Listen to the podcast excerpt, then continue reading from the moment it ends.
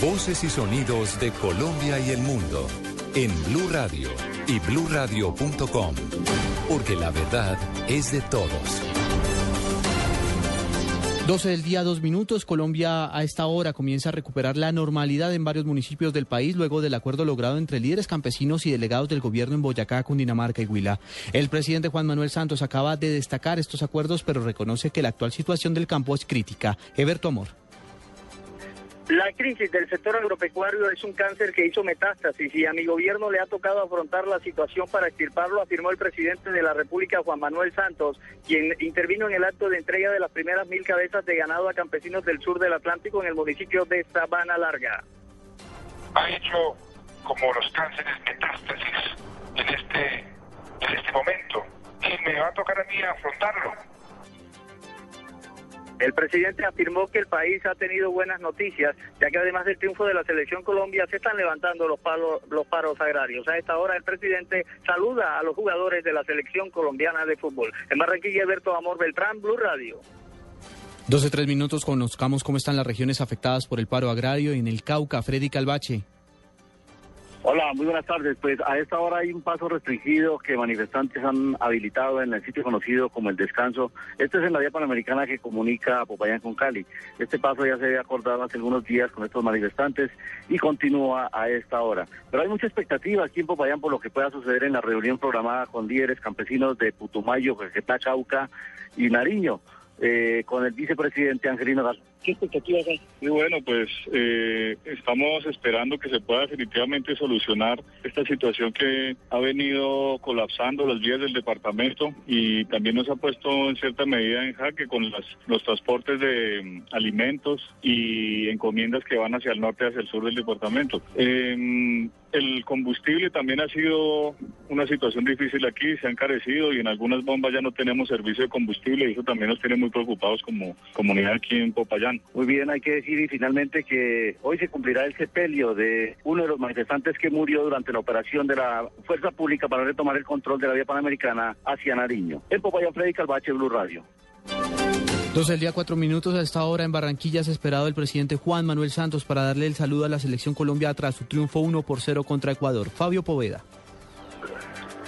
Muy buenos días. Aquí estamos en el Hotel Sonesta, sitio de concentración de la selección Colombia y ya ha llegado la avanzada que está esperando ya el presidente Juan Manuel Santos. La selección Colombia entrenó esta mañana, hizo un trabajo regenerativo de más o menos hora 15 minutos en el Polideportivo de la Universidad Autónoma del Caribe. De aquí del Hotel Sonesta saldrá a eso de la 1 y 30 rumbo al aeropuerto Ernesto Cortizo, donde a las 2 y 45 tomará un vuelo charter que lo lleve a la ciudad de Montevideo con una escala técnica en la ciudad de Lima. El presidente vendrá a desearle buena suerte y a felicitarlo por la eh, casi clasificación de Colombia al Mundial de Brasil 2014. De Barranquilla, la casa de la selección, Fabio Poveda Ruiz, Blue Radio. Dos el día, cinco minutos y mucha atención porque se conoce una nueva denuncia contra el ejército en medio de los ecos del paro nacional. Uniformados habrían rociado gasolina, alimentos y enseres de los campesinos. Esto en el departamento del Caquetá. Carlos Barragán. Pues a través de un video al que tuvo acceso Blue Radio y Noticias Caracol se conoció esta denuncia sobre abusos, maltrato eh, que hicieron los soldados eh, del Ejército Nacional durante el desalojo de una de las vías que de Florencia conduce al aeropuerto aquí en el departamento del Caquetá. Yesid Doncel, que es uno de los directivos de Cordosac, dijo que los soldados regaron gasolina sobre los alimentos de los campesinos y también se llevaron varias de sus remesas. Dañaron las estufas, les dañaron las ollas, la, la comida que tenían, lo que no se pudieron llevar porque se vieron los videos también cuando hay soldados cargando tulas de remesa echándolas al hombro, eh, cuando la que no se pudieron llevar le echaron la gasolina que tenían los campesinos para eh, eh, echarle las estufas, se la echaron a ellos a la comida que, que no se pudieron llevar. Por su parte, el comandante de la decimosegunda brigada del ejército, el general Emiro Barrios, dijo que ya se tomaron las acciones pertinentes y se anticipó a ofrecer disculpas a los campesinos. Yo he dado instrucciones muy claras en una de mis de los 10 puntos puntos de mi filosofía de comando está que a nuestra población civil le daremos el, el trato más justo. En Florencia, Caquetá, Carlos Barragán Rosso, Blue Radio. La selección sale de casa. Celebran los colombianos. Y nosotros estaremos con ella donde vaya. ¡Fuerza, muchachos! Uruguay-Colombia. Este martes a las 4 y 15 de la tarde en directo desde Montevideo. Las eliminatorias Brasil 2014 se viven en exclusiva por el Gol Caracol. Análisis, realidad, información en El Radar. Los hechos más importantes de la semana analizados a fondo. El eco de los acontecimientos. Un recorrido por lo que dice la gente con Ricardo Ospina. Aquí comienza El Radar en Blue Radio, la nueva alternativa. Reaccione.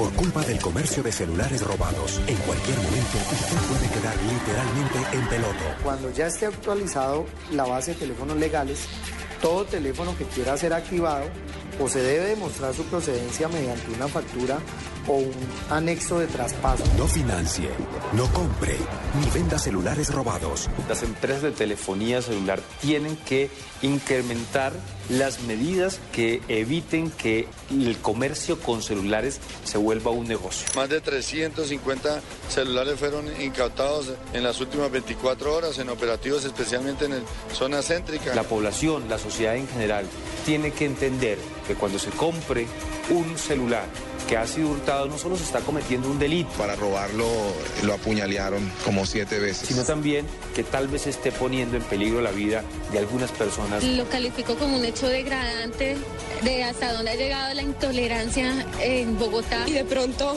lo matan por, por robar ese celular. El drama de una familia que sufre por la muerte de un ciudadano mexicano. Son 165 mil los teléfonos móviles. Su murió porque dos jóvenes le quitaron la vida por robarle el celular. Las cifras son alarmantes. Según datos en todas las de policía se pueden acercar para denunciar estos El 45% de los robos se cometió con violencia y con arma blanca. La más... En los últimos dos años las cifras de robo de celular, según las autoridades, se ha duplicado. Lo raparon y cuando voltea a mirar ya lleva una cuadra de ventaja el ladrón corriendo. En varias partes desde la región, repuesto y accesorios de celulares robados, cuyo fin último es llevarlos a países como Perú, Venezuela. El niño, por no dejarse robar su celular, el tipo le propinó varias cuchilladas en las manitos. Lo que quiere el gobierno nacional es que no haya más celulares manchados de sangre. Si bloqueas tu celular robado, no vale nada. Bloquea el de... ¿Es válido sacar el celular a contestar una llamada o hacer una llamada en la calle? Pues creo que aquí hay una campaña de cultura ciudadana que debemos acometer. No usar el celular en la calle. En Colombia hay más de 43 millones de usuarios de telefonía móvil celular y por lo tanto son eh, las principales víctimas de uno de los delitos que según la policía y según el DANE es el de mayor impacto hoy en nuestro país. Mensualmente 500 teléfonos son sacados de Colombia hacia Ecuador, Argentina, Uruguay y otros mercados en donde sí funcionan. Detrás de esta cadena de muerte, porque en muchos casos los asaltos a personas usuarias de teléfonos móviles acaban con la vida de quienes se resisten a entregarlos. Hay toda una mafia internacional que busca ser acabada, pero por ahora con medidas insuficientes de parte de las autoridades. ¿Qué se está haciendo? ¿Por qué no se cumple con lo prometido? ¿Y cuáles son las líneas más importantes hacia el futuro para poder acabar con este delito que lo afecta a usted diariamente en cada rincón del país? Soy Ricardo Espino, le invito a que se ubique en el radar. Así lo detectó el radar en Blue Radio.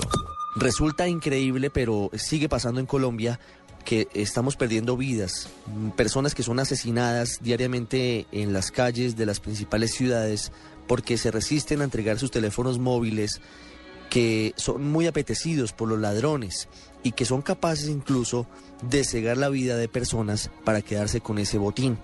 ¿Qué está haciendo el gobierno con este flagelo? Obviamente es un asunto de muchas aristas, no solamente está la policía en materia de seguridad, está el Ministerio de Comunicaciones, están las empresas de telefonía móvil. Hay muchas, muchas, muchas esquinas de este problema que deben ser tocadas, pero para tratar de entender por qué es complejo abordar un asunto como el robo de teléfonos celulares, está con nosotros en el radar Francisco José Lloreda, el alto consejero presidencial para la seguridad ciudadana. Doctor Lloreda, buenas tardes. Buenas tardes. Doctor Lloreda, ¿cómo está abordando el gobierno nacional actualmente esta situación que es de hecho la que indica mayor incidencia en eh, hechos de delitos de alto impacto contra la ciudadanía, el robo de teléfonos celulares? Así es. Eh, cuando examinamos eh, los delitos que más afectan a la ciudadanía, es claro que el hurto de celulares es uno de aquellos. La última encuesta de seguridad ciudadana que le pregunta a los colombianos si han sido víctimas de una serie de delitos refleja que en el curso del último año el 11.4% de los ciudadanos en las principales ciudades fueron víctimas de hurto a personas y de quienes fueron víctimas de hurto a personas, el 67.2% de robaron un celular. Respecto al, al año anterior, apreciamos una leve reducción en el hurto de celulares, una reducción del 5%, pero continúa, como usted lo indica, siendo uno de los delitos que más afectan a los colombianos y en especial en las principales ciudades del país. ¿Por qué es tan difícil controlarlo? Eh, básicamente en las ciudades se presentan denuncias de todo tipo y en las principales calles, eh, hablando de Bogotá, por ejemplo, en la carrera décima hay un corredor que es muy peligroso para las personas que utilicen el teléfono móvil en las calles, en, en estas zonas, en Medellín lo mismo, en Barranquilla, lo decimos en las principales ciudades. ¿Por qué es tan complicado controlar este asunto? Por varias razones. La primera, porque este es un delito que trasciende las fronteras. A Colombia ingresan celulares robados en otros países, pero también sale un número muy importante de celulares robados en Colombia hacia otros países. Entonces es transnacional. Lo segundo, porque es un bien de, de consumo masivo. En Colombia tenemos casi 47 millones de celulares. Entonces la comercialización de los equipos es, es, muy frecuente. Lo tercero, porque requiere el concurso de distintas entidades, que es lo que hemos venido coordinando, para lograr que no existan agujeros negros en, la estrategia, ahorita podemos hablar de eso, y lo otro porque infortunadamente lo que realmente alimenta, lo que propicia este delito es el hecho de que hay ciudadanos en Colombia y en el exterior que compran equipos robados. Entonces, esa demanda, esa compra de equipos robados es la que termina estimulando toda la carrera delictiva la lógica delictiva. ¿Se sabe cuántos teléfonos robados están activos en Colombia actualmente, doctor Lloreda? En Colombia tenemos aproximadamente 47 millones eh, de, equipos. Eh, el gobierno definió una estrategia que apunta a tres componentes fuertes. Uno es buscar desincentivar la compra de equipos robados y la venta de equipos robados. La segunda son acciones de carácter policivo y la tercera elevar el nivel de conciencia de los colombianos para que no compren más equipos. Ahora, ¿qué ocurre? En este momento estamos construyendo, entre otras medidas, unos filtros para que quien compre un celular robado no lo pueda activar, es decir, para que se encarte con el equipo. Y ese filtro, pues una vez esté totalmente constituido, nos señalará cuántos equipos están totalmente, están legales en Colombia y cuáles no. ¿Cómo va a funcionar ese filtro? ¿Cómo, cómo lo van a hacer? Porque ese es uno de los grandes cuellos de botella, porque no es fácil identificar los equipos robados, pero además se anunció el bloqueo de las líneas, o mejor de los teléfonos que, que son hurtados en las calles de las ciudades y de los municipios, pero no ha sido efectivo. Dos cosas, eh, son dos filtros en realidad. Uno tiene que ver con lo que llamamos eh, las, las bases negativas y es básicamente cuando un usuario le roban el equipo celular y llama a la compañía celular a decir que se lo robaron.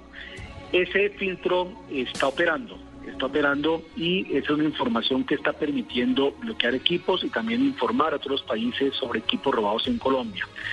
Pero ¿qué ocurre? No pocos equipos son reprogramados, le cambian la cédula de, identificación del equipo que es el que conocemos como el email y de esa manera vuelven a soltarlo al mercado pero con una cédula distinta, con una identificación distinta entonces logran evitar el bloqueo. Doctor Lloreda, pero antes, antes de ir al otro filtro es que es que es un punto muy importante el que usted toca y me lleva a preguntarle por unos sitios en las ciudades que todos sabemos que se dedican a con alta tecnología modificar eh, los registros de los teléfonos, hacerle cualquier tipo de trampas para poderlos habilitar. Obviamente su mayoría son teléfonos robados y en Bogotá le hablo claramente, y todos lo sabemos, en la calle 13 con Avenida Caracas, en el costado sur, hay centros comerciales dedicados prácticamente a la activación de teléfonos robados. ¿Por qué la gente se pregunta no se actúa directamente contra esos establecimientos si están identificados? Haciendo un paréntesis eh, en relación con lo que estaba comentando, se hicieron dos cosas. Lo primero fue, y usted ahorita también lo estaba sugiriendo, es se decidió eh, criminalizar esa conducta de la reprogramación y manipulación de equipos. Y eso básicamente, para eso, entonces una ley de la República se estableció que eso era un delito.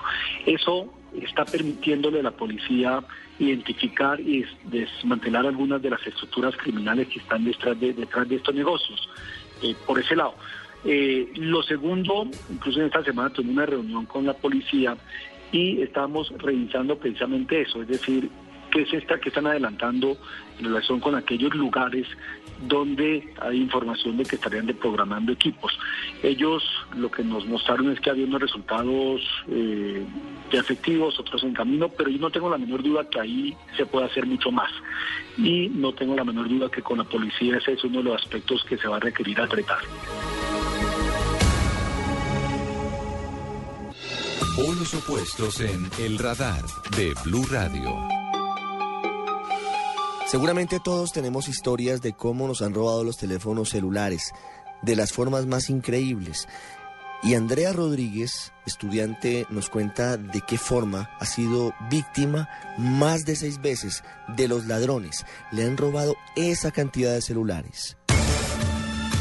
Bueno, pues he sido una ciudadana bastante afectada por los robos de esta ciudad. Eh, alrededor de siete robos he tenido.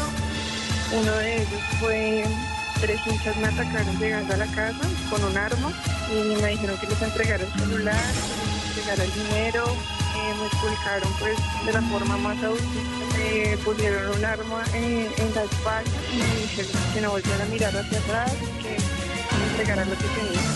Otro robo que tuve fue en el centro, me esculcaron la maleta, también me amenazaron con, un cuchillo, me robaron el celular y pues salieron a correr. Otro robo que tuve también fue en el colectivo. Se subieron tres ladrones, atacaron a las personas, me agarraron de las manos, me forcejearon, me colocaron un cuchillo en el cuello, me jalaron el cabello, me dijeron que les entregara el celular. Eh, y pues a las personas también del colectivo las robaron y pues también atacaron a, varias personas adelante. Otro robo también fue en el parque, eh, cerca por el barrio de Timisa, en donde un ladrón también me persiguió con un cuchillo. Yo iba con mi novio y pues nos amenazó a los dos y también nos robó el celular. Y pues el último robo que tuve fue en el centro comercial Titan Plaza. Yo estaba midiéndome un vestido y, y cuando salí, pues el bolso lo tenía ahí al lado. Y cuando salí, pues ya no estaba el celular. Usted está en el radar en Blue Radio. Lo que le molesta a los ciudadanos es que entre las autoridades se tiren la pelota, es decir, que unos digan que la responsabilidad es de otros. Ya estamos hablando con el doctor Francisco Lloreda sobre la manera en que se trabaja articuladamente sobre este problema. Se han anunciado medidas que seguramente no han tenido el efecto que se esperaba, sobre todo porque se decía que simplemente con reportar el teléfono móvil celular robado, lo bloqueaban y no podían hacer nada con él y eso no se está cumpliendo. ¿Cómo trabaja una de las entidades involucradas en todo este andamiaje en contra del delito, que es la Comisión Reguladora de Telecomunicaciones? Está con nosotros el comisionado Nicolás Silva. Comisionado, buenas tardes.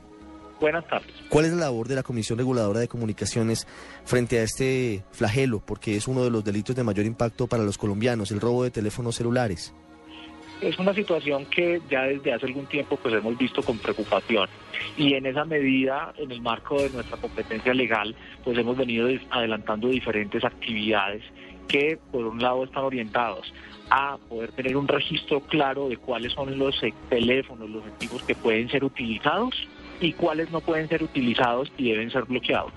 Y de otro lado, también hemos establecido condiciones regulatorias que tienen que ver con la autorización para que las tiendas o para que los comercializadores de teléfonos puedan ejercer esa labor de manera tal que pueda estar controlada y pueda llevarse a cabo de la manera más adecuada. Esas son como las dos líneas que hemos trabajado nosotros regulatoriamente. ¿Ustedes tienen los dientes suficientes, hablando en términos coloquiales, para poder eh, atacar de fondo este problema, el robo de teléfonos celulares? Es decir, ¿Se puede efectivamente hacer el bloqueo de los teléfonos cuando son robados? Es una labor que implica, por un lado, una articulación de diferentes actores, en el entendido en que no solamente lo que la regulación dicta, sino las acciones que adelanten los propios operadores, y también una articulación con otros países en la medida en que equipos que nosotros podemos bloquear aquí, en este momento no necesariamente se bloquean en otros países. Y eh, por eso son llevados o son activados en estos otros mercados. Eh, nosotros, pues desde lo que venimos haciendo, no solamente eh, pues estamos estructurando el marco regulatorio, sino que buscamos en conjunto con el Ministerio de Tecnologías de la Información y las Comunicaciones eh, eh, incorporar a otros países para que ellos se vayan también montando en esta dinámica y de esa manera pues podamos hacer cada vez más efectivo el bloqueo de esos terminales, no solamente a nivel nacional, sino internacional. Sí, se han hecho muchos anuncios, doctor Silva, desde el gobierno nacional, particularmente desde el Ministerio de Comunicaciones de decisiones que supuestamente deberían haber reducido los índices de robo de teléfonos celulares, fundamentalmente el bloqueo que deben hacer eh, las empresas, las grandes eh, responsables de la telefonía móvil celular en el país, de aquellos teléfonos prepago, que son la mayoría en el país, que no estén registrados y debían todos los usuarios acercarse a un sitio, a un punto de atención al cliente y decir, mire, mi teléfono es este y hacer el registro eh, efectivamente. Eso no se ha hecho. ¿Por qué? ¿Y por qué el gobierno no toma medidas en contra de, las empresas que no han cumplido con ese resultado? Eh, nosotros como Comisión de Regulación no hacemos actividades de vigilancia y control sobre ese tipo de actividades. Sin embargo, lo que hemos visto es que en la medida en que hemos adoptado la regulación pertinente, cada vez más usuarios que han visto forzados a poder a tener que registrar sus equipos. Si bien en principio se tuvieron dificultades y se logró un porcentaje de registro muy bajo, ha habido otras acciones complementarias que han llevado a que a través de los bloqueos que se han dado o de las gabelas que nosotros mismos hemos otorgado en los plazos, eh, se pueda lograr un, un mayor número de terminales registrados y lograr que aquellos que definitivamente se bloqueen, pues no, no funcionen y queden desactivados para trabajar en cualquier red. Quiero hacerle una pregunta final, agradeciendo estos minutos aquí en el radar, doctor Nicolás Silva. A esta hora nos escuchan miles de colombianos y muchos de ellos han sido víctimas del robo de teléfonos celulares. ¿Cuál puede ser un compromiso efectivo de la Comisión Reguladora de Telecomunicaciones para decir, mire, en los próximos meses vamos a adelantar las siguientes acciones para que esas cifras se reduzcan? Entendemos que es un trabajo, como usted lo dice, de muchos sectores, pero ¿cuál es el compromiso de ustedes? Hay tres, sí, ah, digamos, el compromiso de nosotros es continuar efectuando todas las acciones y mejorando todo lo que desde lo regulatorio sea necesario para que este flagelo se disminuya y en lo posible pues, eh, eh, se reduzcan todos los efectos negativos que esto tiene. Para esto, digamos que la labor del regulador tiene que estar complementada necesariamente con acciones de los usuarios y es ahí importante tener en cuenta tres puntos principales. Lo primero es invitarlos a que compren en sitios que estén autorizados. Ese punto es clave en la medida en que eso desestimula la demanda y, también asegura que los equipos que se están utilizando pues hayan sido vendidos en forma legal y en forma correcta. Lo otro es invitar a que las personas que no hayan hecho todavía a la fecha eh, su proceso de registro lo hagan a efectos de evitar problemas con su comunicación hacia futuro. Y lo último, que también creo que es muy clave y es un mensaje que es importante dejarle a la ciudadanía, es lograr que los equipos que hayan sido robados o que hayan sido perdidos se reporten ante los operadores de manera tal que puedan ser bloqueados y de esa manera se desincentive la comercialización de ese tipo de terminales. Es Nicolás Silva, uno de los integrantes de la Comisión Reguladora de Telecomunicaciones, aquí en el radar. Usted está en el radar en Blue Radio. Seguimos hablando con el alto consejero para la seguridad ciudadana, Francisco José Lloreda. Doctor Lloreda, nos estaba comentando usted acerca de los filtros que se tienen para evitar y para atacar el robo de teléfonos celulares.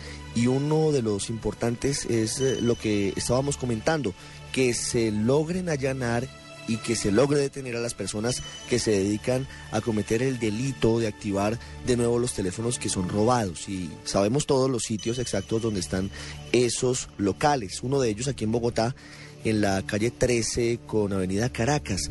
Pero usted me estaba hablando de otro filtro. Hablamos del primer filtro y es básicamente y que opera con la información de las personas que dicen que le robaron el celular. El segundo filtro es el que se está construyendo y es con los números de identificación de todos los equipos legales en Colombia. La construcción de ese filtro ha sido más compleja y ha tardado más tiempo del deseado. ¿Por qué? Porque todos los equipos que están hoy día en pospago ya están registrados, es decir, los operadores y tienen conocimiento de quiénes son los propietarios, quiénes son los usuarios, pero en el caso de los equipos en prepago, que son la mayoría de los que tenemos en Colombia, eso no ha avanzado a la velocidad que quisiésemos, porque la gente no está colaborando registrando los equipos. Eso ha significado básicamente que en, en abril y luego de dos plazos largos que se dieron a la ciudadanía, se tomaron una decisión y es la de apretar. Se le pide entonces a las compañías celulares que ellos, en el caso de los equipos en prepago, que es donde tenemos la dificultad, empezaran a bloquear de manera aleatoria aquellos equipos eh, que cambian tarjetas SIM, que la mayoría pues obviamente son en prepago. ¿Qué es lo que ha ocurrido? Que en los primeros meses, en abril y mayo, eh, las compañías solo bloquearon alrededor de 19 mil equipos, alguna cifra bajísima. Eh, a la fecha han bloqueado alrededor de 110 mil equipos, una cifra bajísima. En, hace más de un mes le pedimos a las compañías que nos hicieran una propuesta eh, distinta, una propuesta distinta porque no era satisfactorio lo que ellos estaban haciendo. ¿Y por qué, por qué tan bajita esa cifra, doctor Lloreda? ¿Qué dicen ellos? Dos cosas. La primera es, uno esperaría que, eh, que estuviesen bloqueando alrededor de unos, eh, eh unos 100 mil o 200 mil equipos mensuales para que lograr transmitir un mensaje de que eso es en serio y básicamente para poder registrar los equipos ojalá en lo que resta del año. Las compañías han argumentado dos cosas. La primera, eh, una preocupación por la posibilidad de que se les infarten los centros de servicio, dado que cuando alguien se le envía un mensaje diciéndole si usted no se registra en el curso de 15 días se le bloquea el equipo, entonces pues la, el número de usuarios que podrían llegar a los centros de servicio podría ser muy superior al que ellos tienen capacidad de atender. Ese es un tema interesante para mirar, pero el otro básicamente eh, podría tener que ver con el hecho de que em, el grueso de equipos que trafican llamadas, que hacen llamadas en Colombia son equipos en prepago, porque eh, el 80% de los usuarios de celular en Colombia están en prepago. Entonces seguramente hay temor por parte de ellas en relación a que si bloquean un número muy grande de equipos, entonces se les pueden caer el pues, Claro, se, se quedan sin llamadas y se quedan sin las tarjetas. Así es, así es. Que son otro, otro punto de ingreso de dinero a las compañías es que la propuesta que han hecho es una propuesta que no se puede aceptar. Eh, la Comisión de Regulación de Comunicaciones eh, piensa exactamente lo mismo. Vamos a reunirnos, espero pronto, con las compañías celulares para buscar un acuerdo sobre cuál es el mínimo de equipos que deben bloquear por mes porque necesitamos construir esta base de datos. Al mismo tiempo, esta base de datos eh, requiere otras acciones por parte del Estado, no solo por parte de los operadores. Y es el que logremos concluir un proceso con la DIAN, por ejemplo, para que todos los equipos que ingresan al país importados, al ingresar tengamos absoluta claridad de todos y cada uno de los números de identificación de cada equipo. Hoy día ingresan en bloques. Entonces eso dificulta la trazabilidad de los equipos y dificulta a futuro alimentar las bases de datos. Ah, es decir, entran, entran en contenedores y no hay la posibilidad de registrarlo uno a uno cuando ingresan al país, a los teléfonos. No, y eso es una de las tareas que tiene la DIAN y la DIAN está en proceso de estructurar un convenio con el Corte Inglés, que es la que administra la base de datos de las compañías eh, y para poder estructurar la logística que permita esa identificación individualizada de equipos, que además va a ser muy efectiva contra el contrabando, porque el día de mañana, no lo digo en esta coyuntura, pero a la vuelta de unos años, básicamente ningún equipo que no haya ingresado legalmente al país pues podrá estar en la base de datos de equipos legales, legales en Colombia, así es sencillo.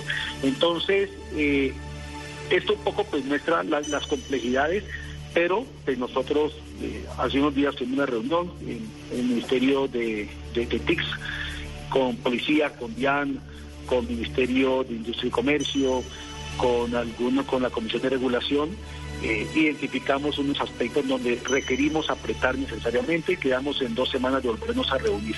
Y pues por supuesto pues, esperando un mayor compromiso por parte de las compañías celulares. En el radar de Blue Radio, lo que dice la gente. Obviamente todos hemos conocido casos de personas que han sido víctimas de robo de teléfonos en las calles, amigos nuestros, nuestros vecinos, los familiares. Salimos a las calles a preguntarle a los oyentes si han sido víctimas de este delito, que es uno de los de mayor impacto, y de qué manera los han robado sus teléfonos celulares. El celular sí me lo han robado varias veces de las manos, que está uno hablando y se lo rapan. A le robaron el, triciclo y todo el mercado y la chaqueta llevaba su celular, su plato y todo. Lo dejaron limpio sin nada. Pues a mi esposo le robaron el celular, pues le pusieron un revólver en la, cabeza y le tomó entregarlo. Ellos han robado varias veces el celular. Ellos llegan y se los quitan a uno las manos o a veces de asalto también. A mí el celular sí me lo han robado una vez. En un cosquilleo, bueno, haciendo cola para reclamar medicamento de mí. Que lo cargaron el sitio, me lo sacaron. Duré con él tres días. No, me lo han robado como tres veces siempre me cogen mal parqueadito.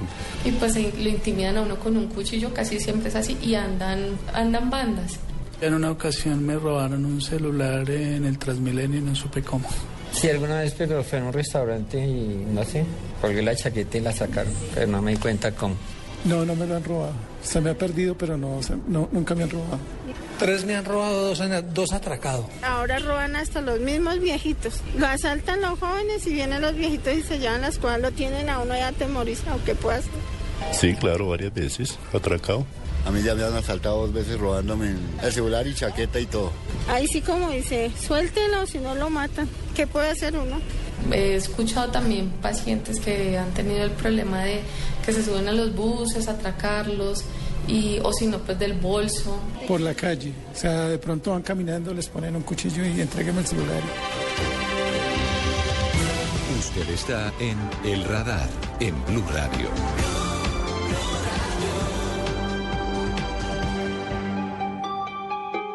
Concluimos esta charla con el alto consejero presidencial para la seguridad ciudadana, Francisco Lloreda, preguntándole más allá de la difícil labor de coordinación con otros puntos y entes del Estado como el Ministerio de Comunicaciones, la Comisión Reguladora de la misma área y la policía, ¿qué le puede decir hoy el gobierno a los colombianos sobre medidas inmediatas que puedan disminuir estos hechos delictivos que no diferencian estrato socioeconómico y no diferencian sitio, porque en todos los rincones de Colombia se presentan robos de teléfonos celulares. Doctor Lloreda. Varias cosas. Lo, primero, de las distintas medidas que hacen parte de la estrategia, como lo señalaba, algunas de ellas pues, eh, están en proceso de implementación, eh, otras son más complejas. Eh, yo le puedo señalar que de todos modos empiezan a robarme resultados yo veo que los, los ciudadanos están tomando más en serio las llamadas a las compañías cuando les roban el celular y para que nos den información sobre cómo fue el robo, eh, dónde ocurrió, porque es información que es muy útil para nosotros para afinar otras medidas.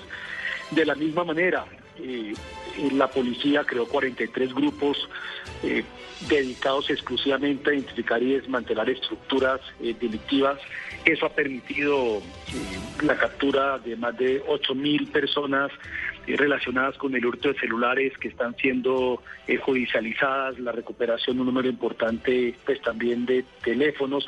Hemos han capturado incluso extranjeros, ciudadanos venezolanos, argentinos, que hacen parte pues ya de todo el tráfico ilegal de celulares en el continente. Entonces hay una acción de carácter policial que estamos revisando para reforzar y estamos en especial en las principales ciudades, en Bogotá, en Cali, Medellín y Barranquilla, revisando cómo podemos eh, mejorar la labor preventiva y de control, sobre todo en los sistemas de transporte masivo, porque la información que estamos teniendo es que estos son sitios donde el hurto de celulares pues, es, bastante mayor. Asimismo, pues ustedes recordarán que eh, se inició una campaña de concientización de la gente para decirle, oiga, comprar un celular robado es cargar con un muerto. Eh, vamos a, volver con estas campañas. Y me preguntaba qué, qué puede hacer la gente. Lo primero, no compre celulares robados, no los compre, así de sencillo, eso es lo que alimenta este delito. Eh, y la gente se da cuenta cuando se lo ha robado por el precio. Lo segundo es no consienta socialmente cuando sabe alguien que compró un celular robado, rechácelo, rechácelo porque pronto alguien murió en razón de ese celular que compró. Lo tercero que es muy importante es registren los equipos y la invitación a todos los que tienen equipos en prepago es acérquense a la, cualquiera de las compañías, a cualquiera, y sea en persona o telefónicamente o por internet, registren su equipo que necesitamos ponerle dueño a cada equipo y de esa manera podérselo proteger y que no utilicen los números de los equipos que no están registrados para ponérselos a los equipos robados. Entonces, yo diría eso, el mensaje es eso, este es un tema complejo. Nosotros desde el gobierno no hemos escatimado ni vamos a escatimar esfuerzo para contrarrestarlo. Vemos que hay una tendencia a la baja en el grupo de celulares, pero no es suficiente. Pero requerimos mucho apoyo de la gente, mucho apoyo de la gente y ahí les doy, le está dando usted unos aspectos en los cuales la gente nos puede colaborar. Óigame, ¿y por qué, por qué no se volvió a pasar con tanta frecuencia la campaña publicitaria en televisión que nos daba muy duro porque además eh, era muy cruda sobre el recorrido que tiene un teléfono robado, la sangre que hay detrás cuando uno compra un teléfono que, que uno sabe que se lo robaron a alguien y que incluso pudo haber, haberle quitado la vida a una persona. Eso, ¿por qué, ¿Por qué ya no está dándose con tanta frecuencia? Porque la, campaña se, se introdujo en los espacios institucionales que son espacios limitados y muy apetecidos, especialmente en los mejores horarios. Entonces, eh, pero vamos, ya hablamos con el ministro para volver con ese, también estamos revisando nuevas piezas en la misma lógica y estamos identificando con Planeación Nacional unos recursos importantes eh, para el próximo año para no solo los medios institucionales, sino en otros medios también eh, salir con, con este tipo de campañas de concientización, porque si al menos en lo que tiene que ver con dentro del país, si logramos que los colombianos no compren celulares robados.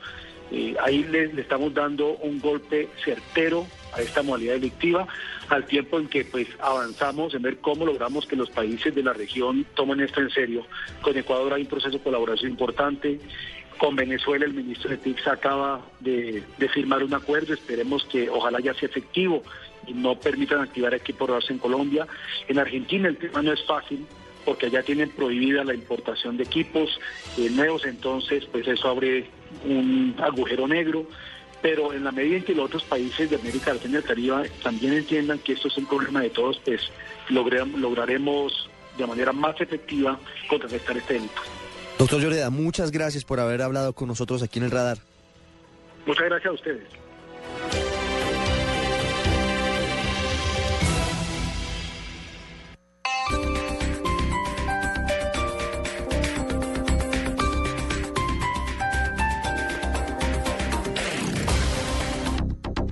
Esta noche yo voy a tomarme unos cuantos tragos de doble.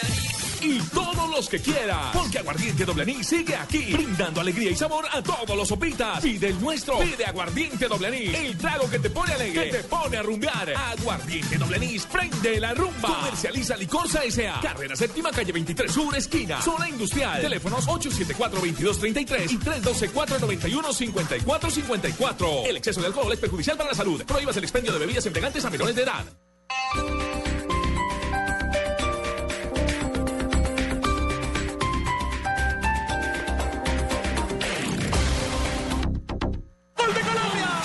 Sale de casa. Celebran los colombianos. Y nosotros estaremos con ella donde vaya. ¡Fuerza, muchachos! Uruguay-Colombia. Este martes a las 4 y 15 de la tarde en directo desde Montevideo. Las eliminatorias Brasil 2014 se viven en exclusiva por el Gol Caracol.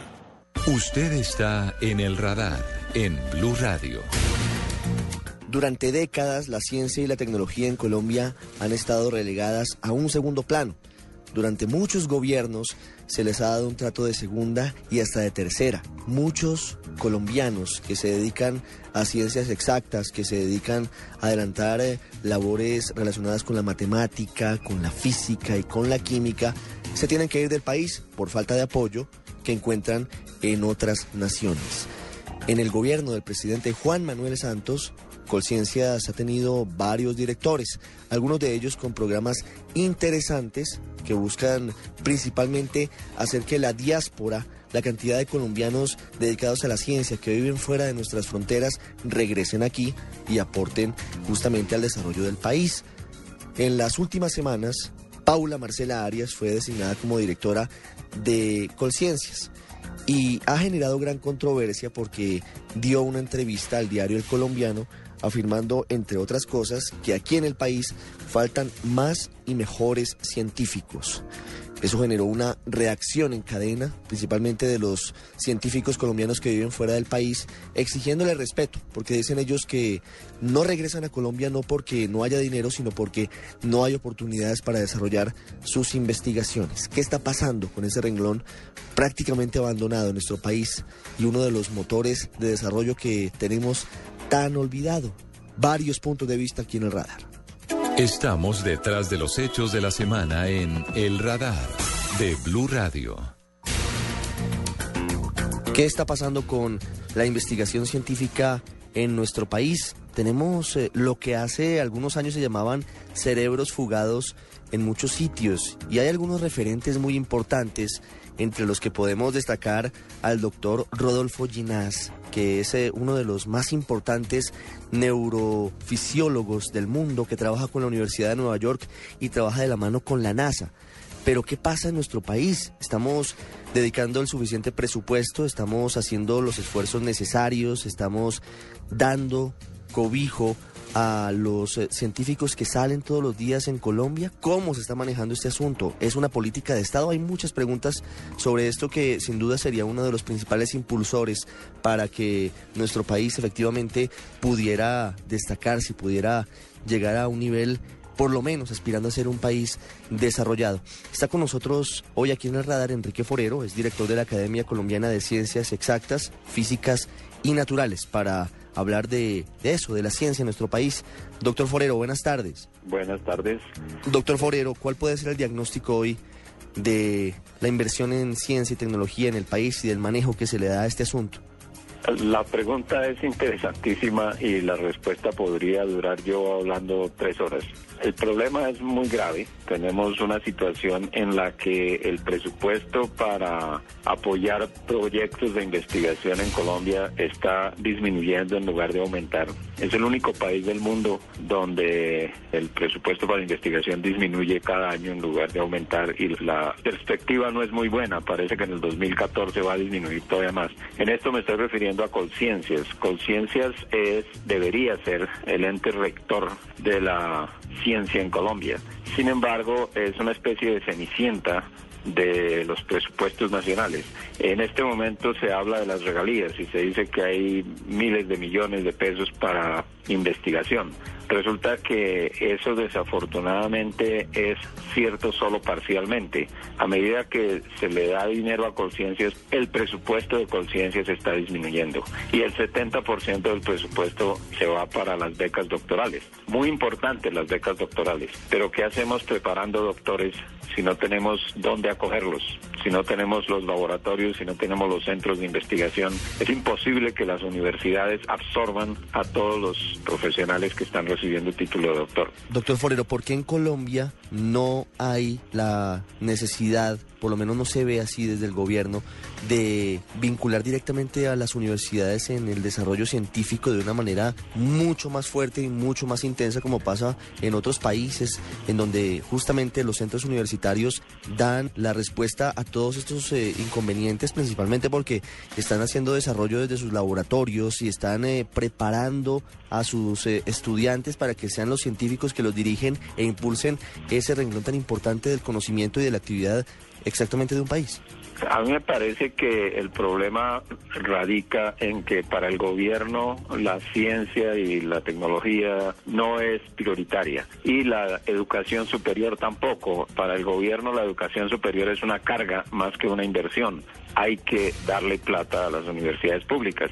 ¿Qué problema? Y resulta que no es claro en la mente de los gobernantes que es en las universidades en general donde se hace la mayor cantidad de investigación, donde se contribuye muchísimo al conocimiento y al desarrollo del país. Y fíjese que usted en la introducción del programa habla de los cerebros fugados, de la gente que está afuera, que brilla en el exterior. Muchas de esas personas han sido preparadas en las universidades colombianas, tienen títulos colombianos y se van a otras partes y brillan. ¿Brillan por qué? Porque tienen una buena preparación, una buena una preparación que se les ha dado aquí. Pero aquí no existen las condiciones. Los Existen muchos científicos, mire, hay 160 miembros en la academia, de los cuales 120 vivimos en Colombia. Somos científicos colombianos que trabajamos aquí, que producimos aquí y que en muchos casos estos científicos colombianos son reconocidos internacionalmente, son más conocidos afuera que aquí, porque aquí ni el gobierno ni los medios de comunicación y en general la sociedad les da la importancia que, que merecen. Ese es un mea culpa que hacemos también los medios porque solamente nos centramos en asuntos eh, políticos, por supuesto, importantes, de la economía, de los puntos judiciales, pero no hablamos de la ciencia, que es un motor fundamental para el desarrollo de cualquier país.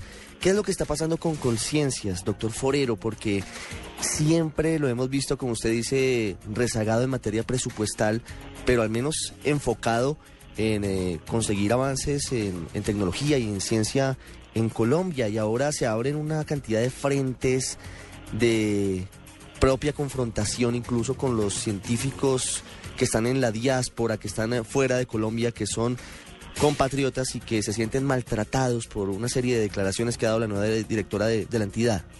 Las declaraciones de la doctora Arias no únicamente molestaron a los que están fuera, a los que estamos adentro nos molestaron mucho porque eso de que se dice que se necesitan más y mejores científicos y más adelante se dice que, que los que están afuera que se queden afuera porque aquí no tenemos cómo recibirlos. Esas cosas son muy dolorosas porque en Colombia sí hay muy buenos científicos. Necesitamos más pero y se están preparando, pero volvemos a lo mismo, no tienen el ambiente necesario aquí para desarrollar los conocimientos que están adquiriendo. Conciencia es la cenicienta, como decía el doctor Moisés Basserman en un artículo periodístico, ciencia cenicienta, y la ciencia ha sido la cenicienta por siglos. Y hay otra cosa muy importante, se habla de innovación y tecnología. ¿Cómo se va a llegar a la innovación y a la tecnología si no se tiene la ciencia básica? Ese fue otro de los énfasis que hizo la doctora Arias en la entrevista a la que nos estamos refiriendo, de la locomotora de la innovación. Si no hay ciencia básica, es muy difícil llegar a producir conocimiento suficiente para tener innovación y tecnología de punta. Y un país como Colombia que no invierte en investigación básica nunca va a llegar a los niveles de progreso que tienen países vecinos como el Brasil. Es que no tenemos sino que mirar a nuestro vecino. En el Brasil existe una política de Estado en ciencia, tecnología y educación superior desde hace muchos años y se continúa. Ayer me enteré que el mayor número de estudiantes extranjeros en el Brasil haciendo doctorados son colombianos. La ciencia es una, no se puede dividir únicamente en innovación por un lado y ciencia básica por el otro. Todo hace parte de un contexto en el que si se, si se apoya lo uno, se obtiene lo otro. Doctor Forero, gracias por haber estado con nosotros aquí en el radar hablando de, de, ciencia, que es tan importante y nos gusta tanto, pero que a veces la dejamos tan olvidada, tan atrás de las prioridades del país. Bueno, muchas gracias. Así lo detectó el radar en Blue Radio. Hay pocas cosas tan importantes como la ciencia y la tecnología para un país como el desarrollo y la creación de laboratorios y la propuesta de una política seria de Estado a mediano y largo plazo para poder generar progreso. Un verdadero desarrollo en esa materia en un país es fundamental. Cristian Samper es uno de los colombianos más importantes en la ciencia de los Estados Unidos. Es uno de los biólogos más destacados, doctor de la Universidad de Harvard, fue director del Smithsonian, Museo Nacional de Historia Natural en Washington en el 2013 y actualmente es presidente del Museo Nacional de Historia de los Estados Unidos, que no es poca cosa. Desde el año 2003 ocupa ese cargo. Cristian Samper nos da su opinión sobre lo que pasa con la ciencia en nuestro país. La ciencia y la tecnología son uno de los elementos fundamentales para el desarrollo de Colombia. Colombia tiene la fortuna de tener gente bien capacitada, universidades fuertes y en el contexto de América Latina es uno de los países que tiene una capacidad científica importante. Siempre es importante continuar formando gente y sí creo que Colombia necesita más científicos, pero también es importante apoyar a los científicos que están en Colombia. Eh, no solamente la formación de programas en Colombia y en el exterior, sino es el apoyo a los programas de investigación eh, que, que, realizan estos investigadores de universidades en Colombia y el fortalecer la cooperación con entidades de investigación en otros países, porque la ciencia es algo global, es, es, un tema que tiene que ver con el avance del conocimiento y usar este conocimiento para mejorar la calidad de vida y el desarrollo de las naciones. Y Colombia en este momento, bajo muchos de los indicadores internacionales, eh, continúa rezagado en términos de temas, de los términos de inversión. Eh, los recursos que se están destinando del Fondo de Regalías para Ciencia ayudan pero no pueden de ninguna manera reemplazar eh, los recursos de básicos, de investigación básica que debe invertir Colombia como nación. Eh, en mi caso, yo soy biólogo, estudié en la Universidad de los Andes, hice mis estudios de posgrado por fuera, trabajé en Colombia como fundador del Instituto Humboldt y hace 12 años he estado trabajando fuera de Colombia en entidades como el Smithsonian y el Wildlife Conservation Society. El interés mío es eh, en los temas de biodiversidad. Creo que la biodiversidad es una de las principales riquezas de Colombia, es una ventaja comparativa y competitiva para el país. Y no hay duda que para poder conservar y aprovechar esa biodiversidad hay que invertir en ciencia y tecnología. Eh, como yo, hay muchos otros científicos colombianos eh, que están fuera de Colombia haciendo investigaciones importantes y comprometidos no solo con la ciencia, sino con Colombia y dispuestos a continuar apoyando este proceso. Pero sí quiero animar a, a los investigadores colombianos a seguir en este trabajo, a las universidades, a darles el espacio para no solo formar gente, sino realizar investigación y a conciencias del gobierno colombiano para poder invertir recursos de investigación en estos temas que realmente representan el pasado, presente y futuro de Colombia. Polos opuestos en El Radar de Blue Radio. Ha sido tal la reacción de los científicos colombianos en el exterior en contra de la entrevista dada por Paula Marcela Arias, nueva directora de Conciencias, al periódico El Colombiano, que le han enviado una carta extensa firmada por más de 1.500 colombianos que viven en el exterior haciendo ciencia y tecnología, que dice cosas como estas. Nos duele la indiferencia con que usted se refiere a la diáspora científica colombiana, al ser cuestionada sobre los investigadores que nos encontramos en el exterior y las dificultades que encontramos para retornar al país, responde usted, abro comillas, el que quiera hacerse rico, que no se dedique a ser investigador o profesor universitario, cierro comillas. Intentamos comunicarnos con la doctora Paula Marcela Arias para conocer su punto de vista. Hablamos con ella, pero dijo que está muy ocupada y que por ahora no quiere atender a los medios de comunicación. Pero sí queremos hablar con una de las firmantes de esta carta para que nos cuente por qué la molestia con lo que ha dicho en las últimas semanas la directora de Conciencias que debería brindarles un apoyo específico y cierto a ellos. Es Diana Londoño, ella es ingeniera agrónoma de la Universidad Nacional y actualmente hace un doctorado en Holanda en ciencias de las plantas. Diana, buenas tardes. ¿Cuál es su situación como estudiante de doctorado en Holanda, una colombiana que busca hacer ciencia en el exterior? Yo me gradué de la Universidad Nacional, entonces apliqué a la Universidad de Baguinista, una posición que había abierta y me aceptaron. Entonces ahí fue donde empecé el doctorado. Y pues aquí estoy ya próxima a graduarme, buscando trabajo. He tratado de vincularme con diferentes proyectos en Colombia, pero ha sido muy difícil. El regreso, la comunicación, las convocatorias, las cambian, se abren, se cierran. Entonces eso genera mucho caos y yo creo que eh, lo que está pasando con la diáspora es como la respuesta a todo ese caos acumulado de, de tanto tiempo. Diana, ¿por qué es tan complicado el apoyo a las investigaciones que adelantan colombianos en el exterior? Primero los recursos son limitados, ¿cierto? Y la competencia es grande porque las universidades necesitan también fortalecer su parte investigativa, los centros de investigación. Entonces allá también hay mucha gente tratando de, buscar recursos para poder financiar la investigación en la que creen que pues, se debe hacer en el país. Y hay pocas plazas laborales. Digamos que el empleador natural de nosotros son las universidades y los centros de investigación, pero ellas no tienen capacidad de absorber a todas las personas que están llegando y en el servicio público tampoco. O sea, son pocos los cargos que dejan abierta la posibilidad de que personas con doctorado apliquen.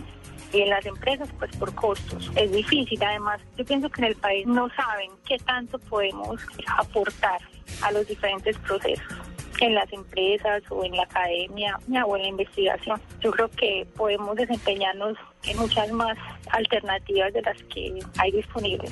Además del presupuesto que obviamente limita y dificulta la investigación científica y el trabajo de nuestros hombres y mujeres dedicados a la ciencia, ¿cuáles son otros factores que usted ve y que no permiten que Colombia tenga una política seria sobre este asunto?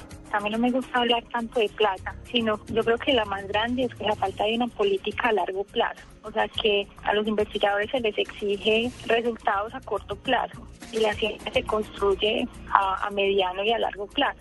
Hasta ahora hay como mucha presión por las patentes y por ayudar a la industria, que yo entiendo perfectamente porque tenemos sectores productivos que necesitan ayuda, necesitan tecnología, necesitan innovación.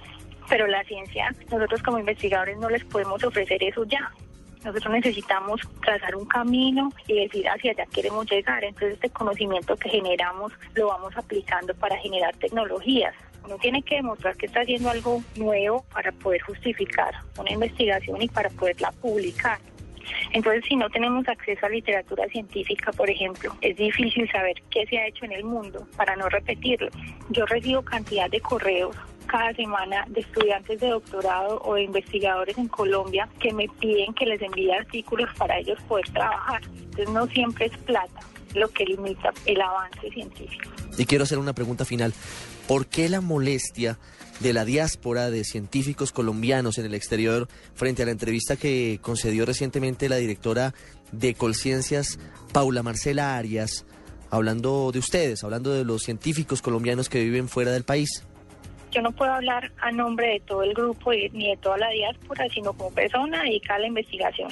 Particularmente me generó molestia varias cosas. Una, lo de que si estamos tan acomodados en el exterior, eso no es cierto. Aquí la competencia para conseguir un trabajo es enorme, o sea, pero si hay más oportunidades de ir a la empresa privada, por ejemplo. Pero hay personas como yo que queremos quedarnos en la academia, o sea, que tenemos vocación científica, que queremos seguir en investigación y es muy difícil continuar en un postdoc. O sea, no es fácil convertirse en un profesor. Hay que entrar en todo un, proceso que es muy competido. Entonces no es cierto que nosotros estemos tan bien. Yo no sé de dónde saca eso. Yo conozco muchas personas que están buscando trabajo. Una de las opciones que veíamos para regresar era la convocatoria para reinserción laboral en Colombia, pero esa convocatoria se canceló con el cambio de director, no sé qué pasó al interior de Colciencias, pero el, el anterior director, Carlos Fonseca, venía impulsando ciertas, ciertas ideas, porque él decía que había que atraer como a este capital humano este recurso humano que estaba por fuera, pero al cancelarla pues nos dejaron en el aire también me generó molestia, digamos, cuando ella dijo que los recursos de regalías se cuidan solos. Me parece pues que es una, una respuesta ingenua, pero en un país donde se pierden tantos billones de pesos al año por corrupción y donde los recursos de regalías ahora quedaron como al vaivén político, esos recursos hay que cuidarlos y los investigadores no tenemos participación ahí. O sea, no sé a quién le dieron los recursos de regalías, no sé qué criterios tuvieron para aprobarlos, para asignarlos, no sé dónde están los proyectos, cómo se garantiza la calidad científica de esos proyectos, cómo se le hace seguimiento. Porque a los investigadores nos deben exigir también nos deben exigir unos resultados y, y mostrar, porque son dineros públicos. Diana, gracias por habernos acompañado. Sí, muchas gracias también por el espacio y espero que el debate sea fructífero.